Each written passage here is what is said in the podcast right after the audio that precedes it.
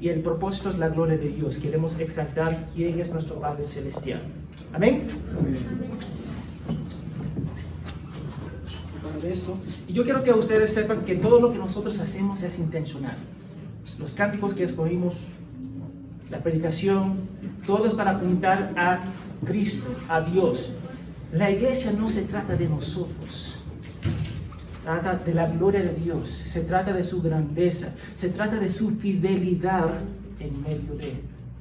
Entonces quiero animarte. Nosotros estamos acá para glorificar su nombre. Muchas veces escuchamos la prédica y vamos a decir, uh, eso va a ser para ese hermano, para esa hermana, pero nunca es para mí. Piensa en la prédica, si ayer está predicando mi persona, siempre que se aplica a tu persona. Amén. Ok. Vamos a leer 1 de Juan, capítulo 2, versículo 24 al 27. Dice la palabra de Dios.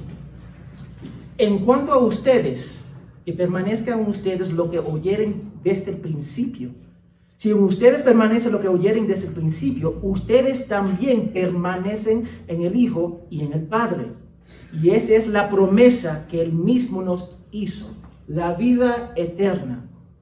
Les he escrito estas cosas respecto a los que están tratando de engañarlos. En cuanto a ustedes, la unción que recibieron de Él permanece en ustedes. Y no tiene necesidad de que nadie les enseñe. Pero así como su unción les enseña acerca de todas las cosas, y es verdad y no mentira, y así como les he enseñado, ustedes permanecen en Él. Y el título de la predica es Permaneciendo en Dios. Tan sencillo, tan complicado, pero eso va a ser. Porque los hermanos que recibieron esta carta estaban luchando con el gnosticismo, que creían en Cristo, la persona de Cristo, pero no creían en su deidad, encarnación y resurrección. Era una persona que recibió el gnosis y llegó a conectarse con Dios. Estaban enfrentando distorsiones de la persona y obra de Cristo, como hoy día. Hay muchas distorsiones de la persona de Cristo. Algunos dicen que nunca vino, algunos dicen que no es de Dios. Y cuando Dios los salvó a ellos, reconocieron a Jesús como el Hijo de Dios y también que fue encarnado. Eso es lo que la unción les había enseñado. Juan entendió sabiamente que los hermanos necesitan combatir las mentiras, permitiendo que el Evangelio permanezca en ellos. Entonces, Dios habita en ellos y ellos en Dios.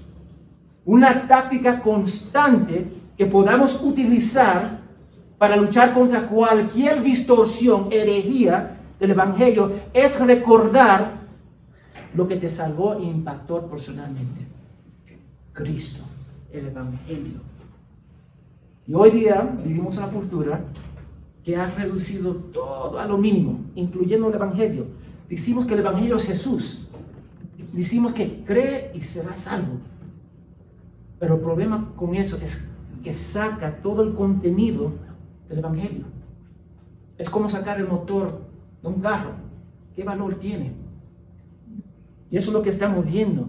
Decir clichés para reemplazar el Evangelio no es el Evangelio. Tu testimonio no es el Evangelio. El Evangelio es el Evangelio, vamos a verlo. Y no solo eso, sino que cuando nosotros no practicamos proclamar el Evangelio, decirlo, compartir, compartirlo, aún con nosotros mismos, predicarnos a nosotros mismos, ¿Tú sabes lo que perdemos esa práctica? No se convierte en una norma. La mejor manera de combatir la tentación, las circunstancias, las dificultades, las herejías, aún las dudas de la fe, es permitiendo que el Evangelio permanezca en ti.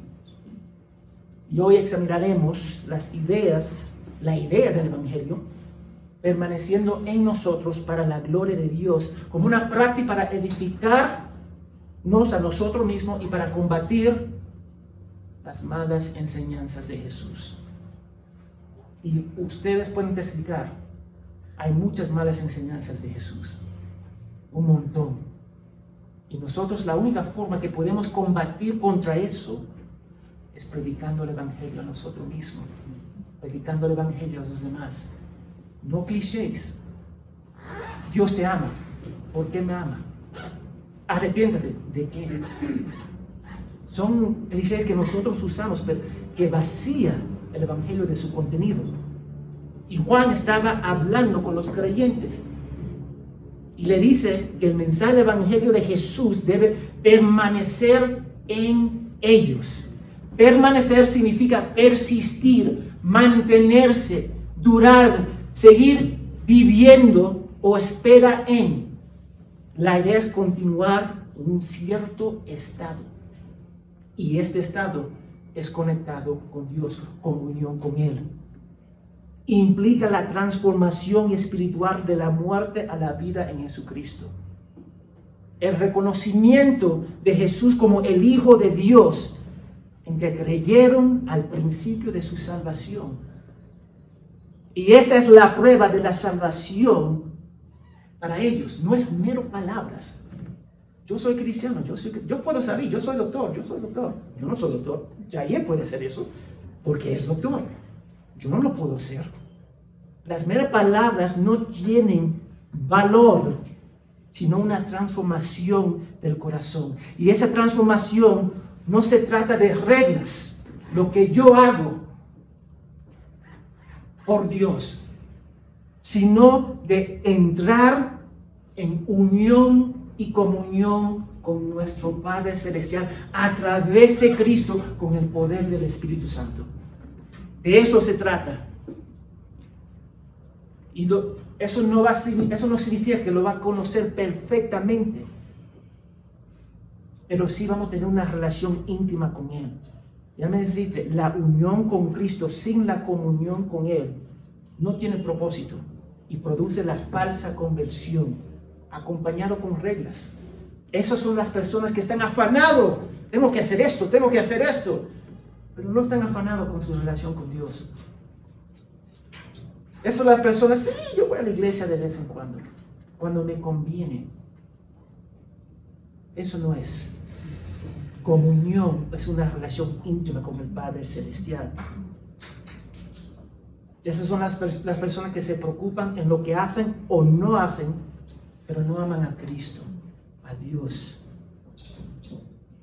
Y el mundo se vuelve demasiado pesado para ellos y ellos salen de la iglesia tranquilo. El propósito de Dios es, era y es transformar a su pueblo, haciendo en ellos lo que no podían hacer por sí mismos, comunión con el Espíritu Santo, glorificando a Dios en espíritu y verdad, porque la salvación es de Dios. Lo digo otra vez, la salvación es de Dios. En ninguna porción de la escritura tú vas a decir, tú vas a encontrar a donde dice, tú te puedes salvar. No la vamos a encontrar. Y gracias a Dios por eso. Es la obra del Señor. Y yo quiero que ustedes captan eso. Dios obra en ustedes para su gloria y para su honra y para tener comunión con Él. Mira lo que dice Salmo 51.10, David hablando. Cree en mí, oh Dios, un corazón limpio. Mira lo que dice, cree en mí, porque Él no puede hacerlo. Y dice, y renueva un espíritu recto dentro de mí, porque Él sabía que no podía hacerlo. Jeremías 32, 38, Dios restaurando a Israel ellos serán mi pueblo. Dios está, Israel no dijo, Él es mi Dios. Él eligió a ellos primero. Y Juan está diciendo, si su fe en Jesús como Hijo de Dios persiste en ellos, significa que persiste en Jesús. Y si eso es realidad, si, si persisten en Cristo, eso significa que persisten en el Padre. Y vamos a seguir la lógica. Dios ve que el hombre está muerto espiritualmente y no puede hacer nada para discernir las cosas de Dios. El pecado del hombre y en desobediencia a Dios lo separa de él y lo condena. Dios envía a Jesús para hacer lo que nosotros no podíamos hacer, como un regalo para pagar la penalidad de nuestros pecados. Y para cualquiera persona que ponga su fe en Él, seas salvado y redimido. Creyentes, cuando ellos colocan su fe en Cristo como su único Salvador, son sellados con el Espíritu Santo. Y esa es la unción que vimos ya hace dos semanas. Dios hace todo esto porque nos ama desde la eternidad pasada, no por nuestras buenas obras. Y es el dolor. Yo no puedo ganar el favor de Dios. Porque mi ser humano, mi persona, quiere ganarlo. Mira, yo hice esto y esto y esto. Y Dios dice, simplemente confía en mí. No, quiero tus obras. No tienen valor. Porque para acercarse a Dios tú necesitas perfección. ¿Y cuántos de nosotros acá somos perfectos? Ningunos. Todos de nosotros merecemos la condenación pero Dios salvó a su pueblo de sí mismo, porque es de su ira que nos salva, y de nuestra autodestrucción, para que podamos tener comunión con Él. Para tener comunión con Él. Ese es, ese es el propósito. El propósito no es ser pastor, el propósito no es ser exitoso en el ministerio, el propósito es comunión con el Padre. Y Juan desea hacerles saber que no necesita ni a él y mucho menos a los anticristos que salieron de ellos para verificar la verdad del Evangelio, porque el Espíritu Santo lo confirma en ellos. Dios mismo lo hace, Dios mismo confirma el Evangelio en ellos. ¿Cuántos de nosotros tenemos que, decir, tenemos que tener un debate si Cristo existe o no? Ninguno de nosotros en realidad. Hay algunos que dudan. Pero yo llego y yo sé que Cristo existe porque Dios lo confirmó en mi corazón a través del Espíritu Santo. Eso es la realidad. Si Cristo habita en ti, eso significa que debes desear una relación íntima con Él. Y no solo eso, sino que la gloria de Dios se convierte en el trabajo, pasión y deseo de tu vida. Eso es la realidad.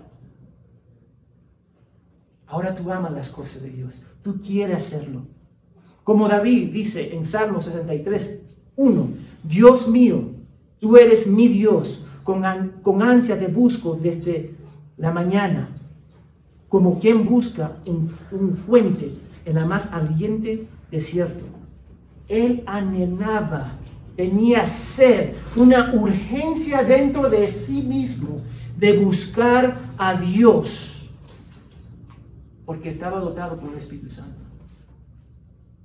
Y Juan afirma que el mensaje del Evangelio, Cristo debe permanecer en ellos. Eso significa que debe haber una comunión con Dios. Tú conoces a Dios, pero más importante, él te conoce a ti, como su hijo. Eso es lo importante. En la idioma original, permanecer es un verbo presente y activo. Entonces, no es un sentimiento, sino una acción que hacemos. Lo digo otra vez, no es un sentimiento, es una acción que hacemos. El mundo va a decir, el amor es de sentimientos. El mundo va a decir, el amor se trata como, ¿qué te puede dar la persona para hacerte feliz? Tonterías. Eso no es el amor de Dios. El, amor de Dios es un acto. Implica más de la idea de mantenerse en la fe en Jesucristo. Mira lo que dice J.C. Israel sobre esto. Él dice, permanecer en Cristo significa mantener un hábito de constante y estrecha comunión con Él. Estar siempre apoyándonos en Él, descansar en Él, derramar nuestro corazón hacia Él y utilizarlo como nuestra fuente de vida y fuerza, como nuestro principal compañero y mejor amigo. Tener sus palabras en nosotros y mantener sus dichos y preceptos continuamente ante nuestra memoria y mente y hacerlos la guía de nuestra acción y la regla de nuestra conducta y comportamiento diario. Vivir, respirar para Dios. Eso es lo que significa respirar, vivir para su gloria. Lo que solo puede pasar cuando Dios permanece en nosotros a través de Cristo y nosotros en Él. Y la mejor ilustración que yo puedo usar, la mejor ilustración bíblica, es de Juan 15, 1 a 17.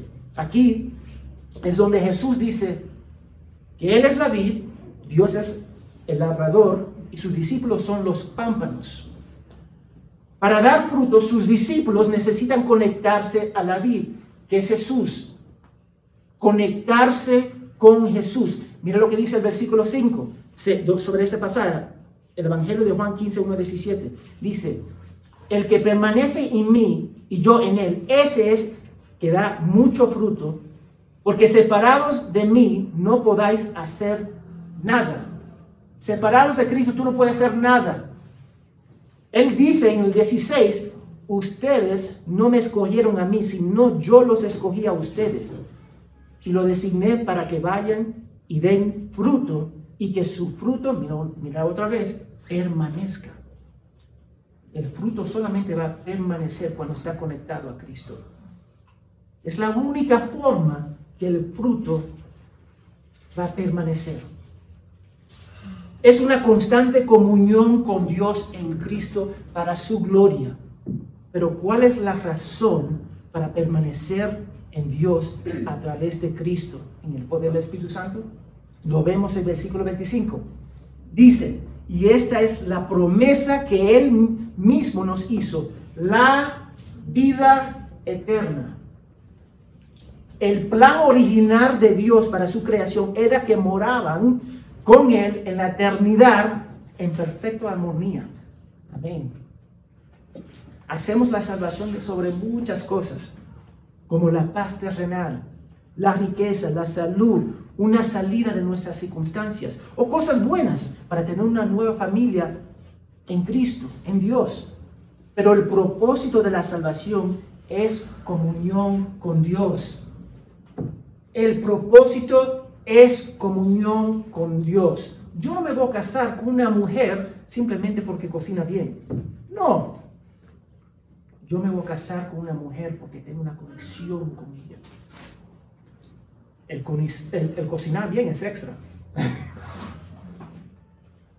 Entonces nosotros tenemos que pensar, es comunión con Dios, es aprender algo nuevo de su bondad por toda la eternidad, para pasar todo el tiempo en esta vida, en la vida que viene, glorificando su nombre. Es cada segundo, cada día, asombrándonos de su gloria. Un lugar en el cielo a donde no hay dolor, sufrimiento, violencia, odio, parcialidad, enfermedad, corrupción, indiferencia a los demás y más importante a Dios. Es un lugar donde las únicas lágrimas serán lágrimas de alegría en cuando nuestro Padre Celestial la secará. Esa es la eternidad puede imaginar estar en su presencia, perfectamente glorificado, en armonía con todos nuestros hermanos y hermanas, en perfecta comunión con nuestro Padre Celestial. Eso es el propósito, la vida eterna. Todos los beneficios de la salvación son secundarios al hecho de que vamos a pasar la eternidad con Él, perfectamente glorificados como sus hijos.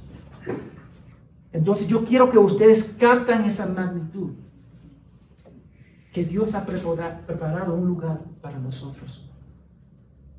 Si el Evangelio persiste en ti, significa que persiste en Cristo y por lo tanto persiste en Dios.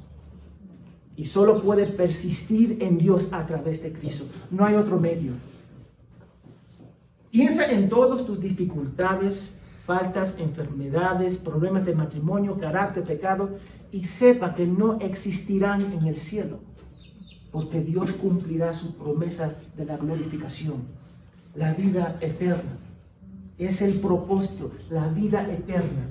Estar en su presencia en perfecta comunión con Dios. El sufrimiento que pasamos en Cristo en este mundo no se comparará a la gloria que vamos a recibir en el cielo por toda la eternidad. Ya no vamos a vivir con atenciones divididas. Vamos a estar totalmente centrados en el amor de nuestro Padre Celestial y asombrados de él, de él cada segundo de nuestras vidas. Esa es la esperanza que tenemos en Dios cuando persistemos en Él y Él persiste en nosotros. Cuando captamos esa verdad, hermanos, muchas de las cosas, problemas y preocupaciones pierden su significado en realidad. Me falta esto acá. Tengo mala relación con fulano de tal. No se compara. Porque este sufrimiento en este mundo no se compara a la gloria que vamos a recibir en el cielo. Yo no quiero minimizar nuestros problemas pero yo quiero ponerlo en su lugar correcto, a la luz de la gloria de Dios y lo que nos espera en el cielo. Y Juan sigue en versículo 16 diciendo, les he escrito estas cosas respecto a los que están tratando de engañarlos. No vamos a pasar mucho tiempo en eso, porque ya hablamos sobre eso hace dos semanas. Pero recuerdan la razón por la que Juan escribió esta carta, porque la gente que salían de entre de ellos, esos anticristos, querían engañarlos con respecto, en este caso, a la encarnación de Cristo. Él sigue predicando, él sigue apuntando a los hermanos a Cristo. Porque si alguien trata de predicarte un evangelio diferente, que sea maldecido. Eso es lo que dice la palabra de Dios. Y nosotros también luchamos con muchos engaños. Nosotros, hoy día hay tantas religiones, distorsiones del Evangelio, que me da mucha tristeza. Una de, de nuestras luchas es que el hombre puede cooperar con su salvación. Él tiene una porción en su salvación. Eso no es cierto. Yo, yo digo, muchas iglesias creen eso. La salvación es de Dios. Nunca dice que la salvación es el nombre. Hay varias iglesias y muchos de ellos son mis hermanos, lo voy a decir ahora. Son mis hermanos. Simplemente están, yo creo que están mal en ese punto. Yo creo que la salvación es totalmente de Dios. Yo creo que la salvación no se puede perder porque Dios lo obra, no mi persona. Si yo lo obro, sí, se puede perder. Y lo voy a perder cada día. Pero si es la obra de Dios, jamás lo voy a perder.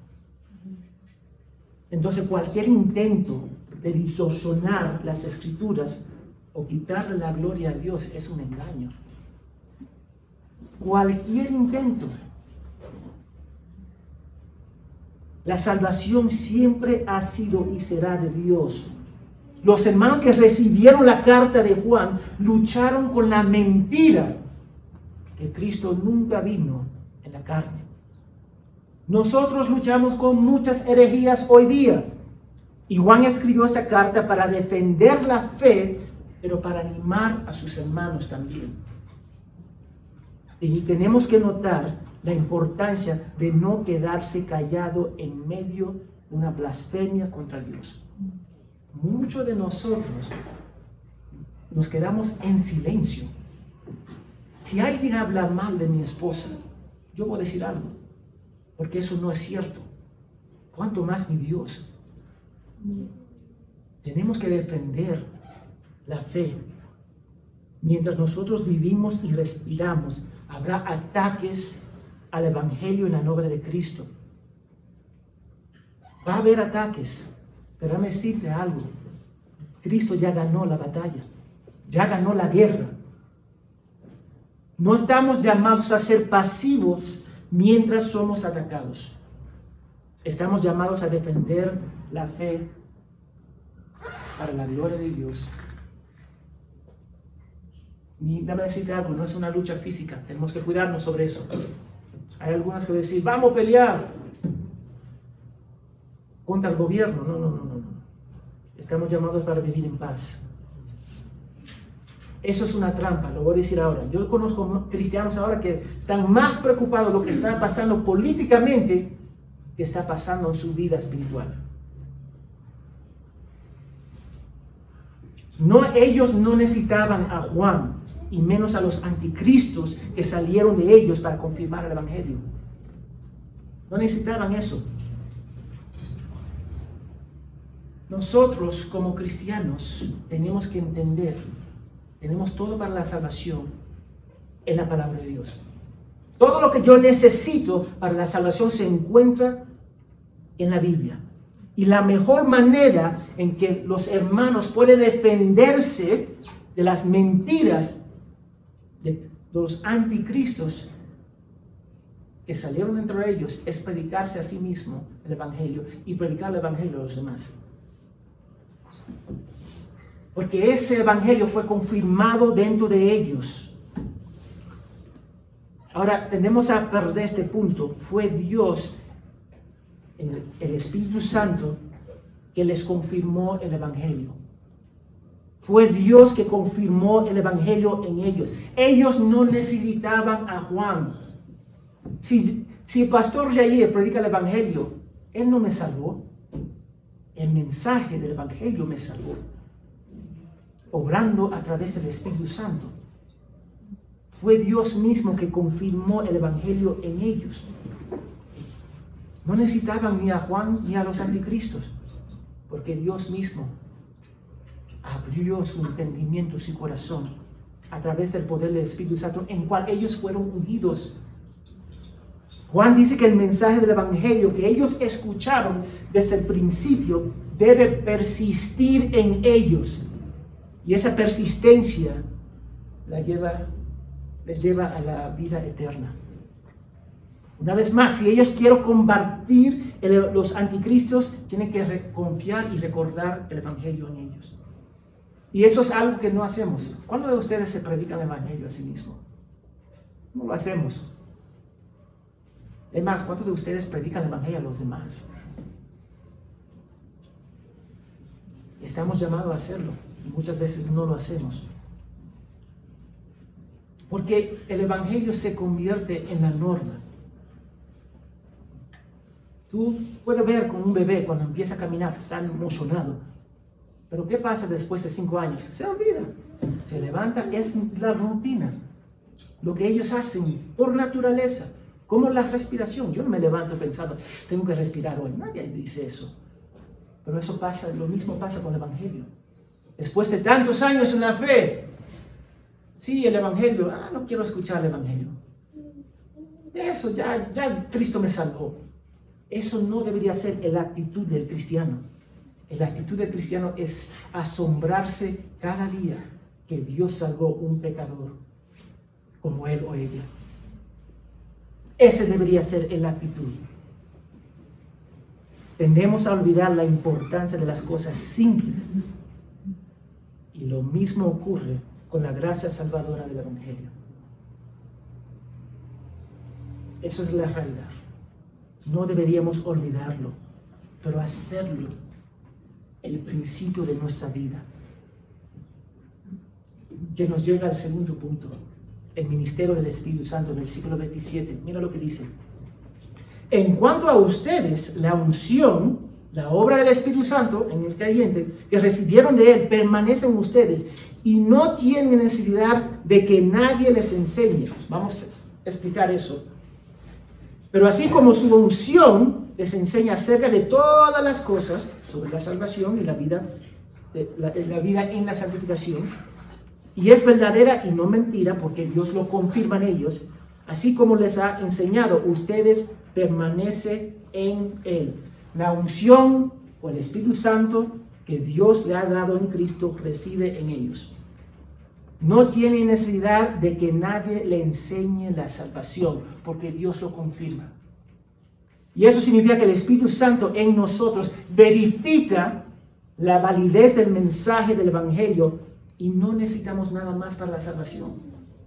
Eso porque cuando alguien me dice, mira, tuve una revelación sobre esto y esto y esto, y ahora esa es la verdadera camino a Dios, eso es tontería, porque todo lo que yo necesito, todo lo que ustedes necesitan, se encuentra en la palabra de Dios para la salvación.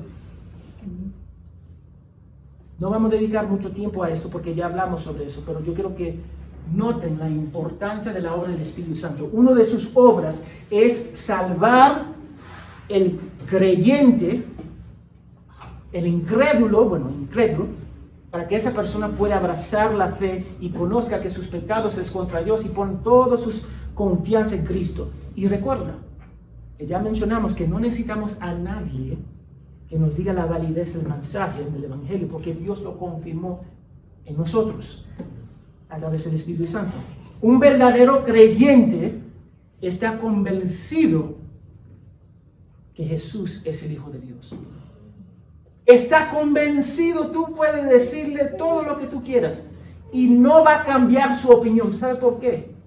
Porque Dios hizo la obra en él. Es por eso que tenemos tantos mártires a lo largo de la historia. Y yo te voy a dar un ejemplo. Había un hombre llamado Daniel de Italia en el siglo XVII durante ese tiempo había una persecución de la iglesia católica contra la iglesia evangélica, los cristianos. Y este hombre fue detenido y encarcelado. tenía una familia enorme. Los sacerdotes se acercaron a ese hombre en la cárcel, lo visitaron para persuadirlo a negar a Cristo. Mira, abraza la infabilidad del Papa. Abraza el purgatorio abrázalo. Y él dijo, no. Ok, miren lo que vamos a hacer. Vamos a cortar un dedo por, un dedo por día hasta que tú niegas a Cristo. Cortaron uno, tranquilo. Dos, llegaron a diez. Se quedó firme en Cristo. Em, quitaron sus zapatos, cortaron los dedos de los pies, uno por uno, 20 días. Y él firme en su fe, y tú sabes lo que dijo. Los sacerdotes estaban tan enojados porque estaba sufriendo bien que lo mataron y echaron su cuerpo a los perros. Pero nunca negó a Cristo. ¿Por qué nunca negó a Cristo? Porque Dios confirmó el Evangelio en su corazón, en su mente. Nadie tiene que decirme que Dios existe, porque Dios mismo me dijo porque Dios mismo me mostró la belleza de su santidad, mi depravación como hombre y la esperanza que tengo en Cristo. Él hizo eso en mí. Nadie tiene que convencerme. Yo estoy firme y yo doy mi vida por Él. Como este hombre dio su vida. Dejó su familia. Aún dice, los sacerdotes usaron su familia. Mira, si tú niegas a Jesús, tú puedes cuidar a su familia. Él dijo, Dios va a cuidar mejor mi familia que yo. Corta todos mis dedos, corta, mis brazos. Yo voy a morir. Porque Cristo vale la pena.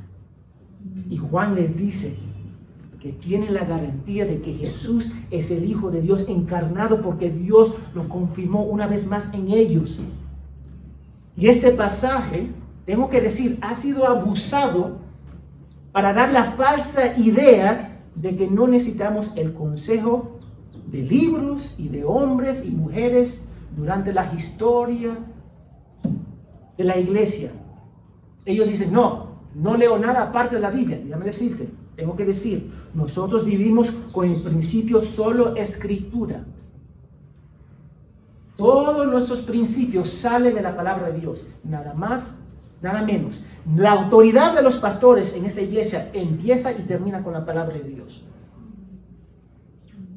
Mis acciones y sentimientos deberían ser dirigidos por la palabra de Dios.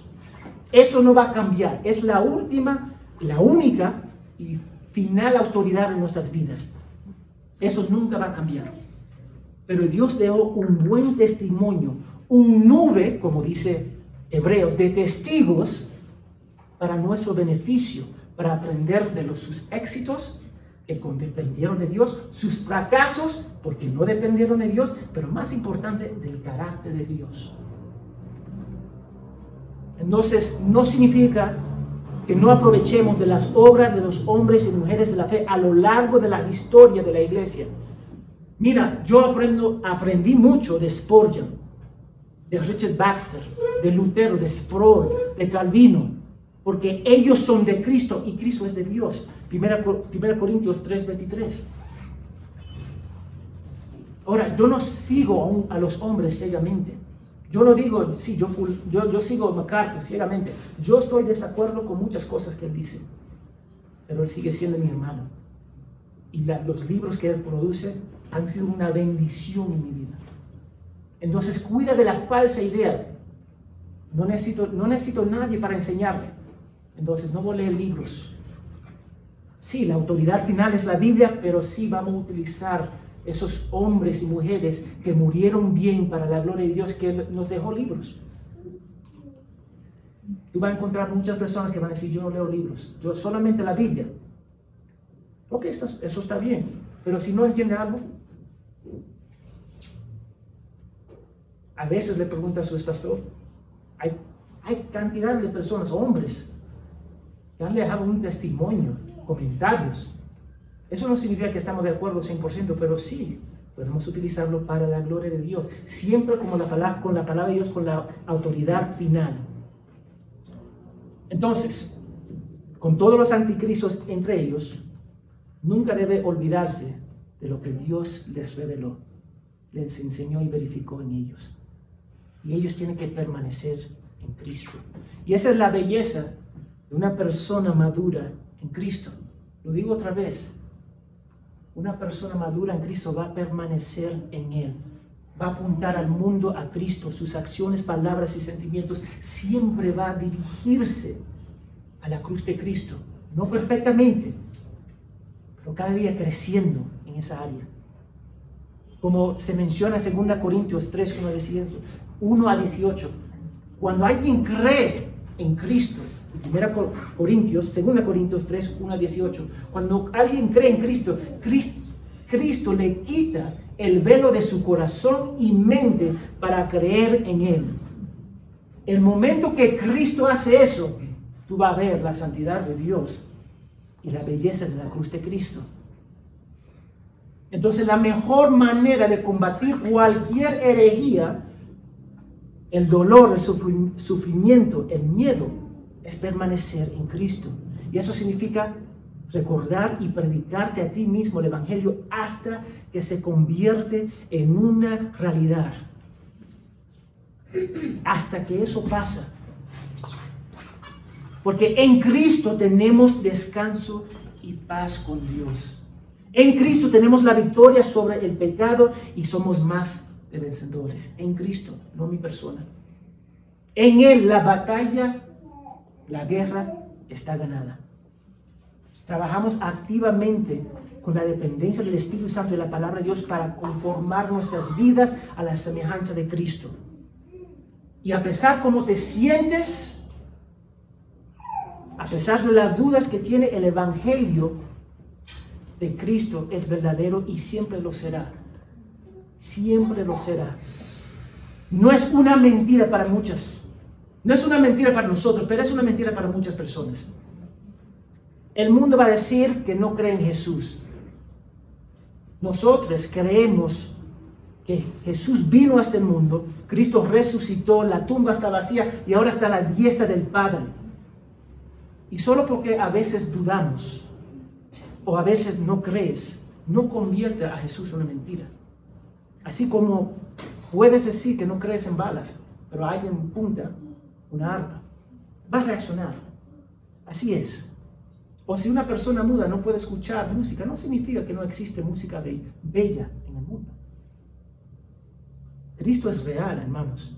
Y para los creyentes no hay duda, porque ha cambiado nuestros corazones y mentes y ahora Él permanece en nosotros y nosotros en Él. Ahora, ¿cómo nosotros podemos permanecer en Cristo? Uno, caminar por fe. Confiar en Él. Predicándonos a nosotros mismos las promesas de Dios hasta que se convierta en una realidad. ¿Tú sabes por qué yo digo hasta que se convierta en una realidad? Porque sabemos muchas cosas, pero eso no significa que es una realidad en nosotros. Te doy un ejemplo. ¿Cuántos nosotros nos sentimos solos a veces? Pasa, me siento solo, me siento solo. Pero nosotros sabemos que Dios está con nosotros. Entonces, ¿por qué nos sentimos solos? Porque no se ha convertido en una realidad. Hay muchas cosas que nosotros sabemos, pero no es una, una realidad para nosotros. La Biblia dice caminar, la Biblia dice caminar por fe y no por vista. Entonces, lo opuesto de caminar por fe es caminar con lo que se ve con nuestros ojos físicos. Podemos creer en el pasado porque hay libros. Podemos creer en el presente porque podemos verlo. Pero la esperanza es futuro. Y mira lo que dice Romanos 8:24. La esperanza que se ve no es esperanza. Porque ¿quién espera lo que se ve? Pero si esperamos lo que nos vemos, lo esperamos con paciencia. Hebreos 1, 11.1. La fe es la seguridad de las cosas que se esperan, la convicción de las que no se ven. Aunque no hayamos visto a Dios y a Cristo, lo amamos porque Él nos amó primero y nos salvó. Eso es caminar por fe. Vivir a la luz de las cosas que aún no vemos, que solo puede suceder cuando somos salvos en Cristo. Eso es la realidad. Dos, ser intencional. Cuando nosotros permanecemos en Cristo, somos intencionales. Vivimos para la gloria de Dios. Usamos nuestro tiempo porque le pertenece a Dios. Dios desea que crezcamos en la palabra, matamos nuestros pecados, oramos, pasamos tiempo en la comunidad dentro de la iglesia y crezcamos en la santificación. Mira lo que dice John Piper afirmando sobre eso. Permanecer en Jesús significa hora tras hora confiando en Él para satisfacer todas nuestras necesidades y ser nuestro tesoro supremo. Tú respira y vive para la gloria de Dios. Eso, es lo que es. Y ahora esto puede doler, pero si el Evangelio permanece en ti, si ustedes dicen eso, ¿Por qué para algunos de ustedes su vida es tan, tan desconectada de la Biblia de su iglesia?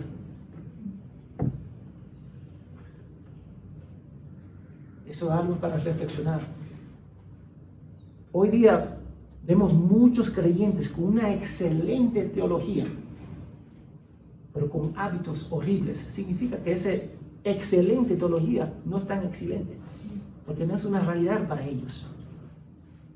Porque ellos vemos patrones como el amor a sí mismo, ser autodependientes, entreteniendo cosas que no deben haber, jugar juegos que no deben jugar, oyen y leen cosas que no deben leer, no amando a su prójimo, no encontrando su identidad en Cristo o actuando más como huérfanos que como hijos de Dios. Hermanos, por favor, no crea la mentira cuando dice, Cristo habita en mí, estoy bien. Cuando vives en inmoralidad, piensa que es mejor que los demás, que no está involucrado en la iglesia, está involucrado en inmoralidad. No piense que está bien. Cuando te preocupa más por ti mismo que la, la reputación de Dios. Es difícil combatir las herejías de esta, de nuestra época, cuando el mensaje del Evangelio no habita en ti. Y dame decirte algo para aclarar. Si el mensaje del Evangelio no permanece en ti, entonces no eres creyente. Punto. Y si permanece en ti, pero no es el centro de tu vida, que es posible, es bien posible, la inmadurez, dame decirte, algo más va a ser el centro de tu vida. Puede ser los estudios, puede ser el trabajo, puede ser cualquier otra cosa. Pero algo más va a tomar ese lugar.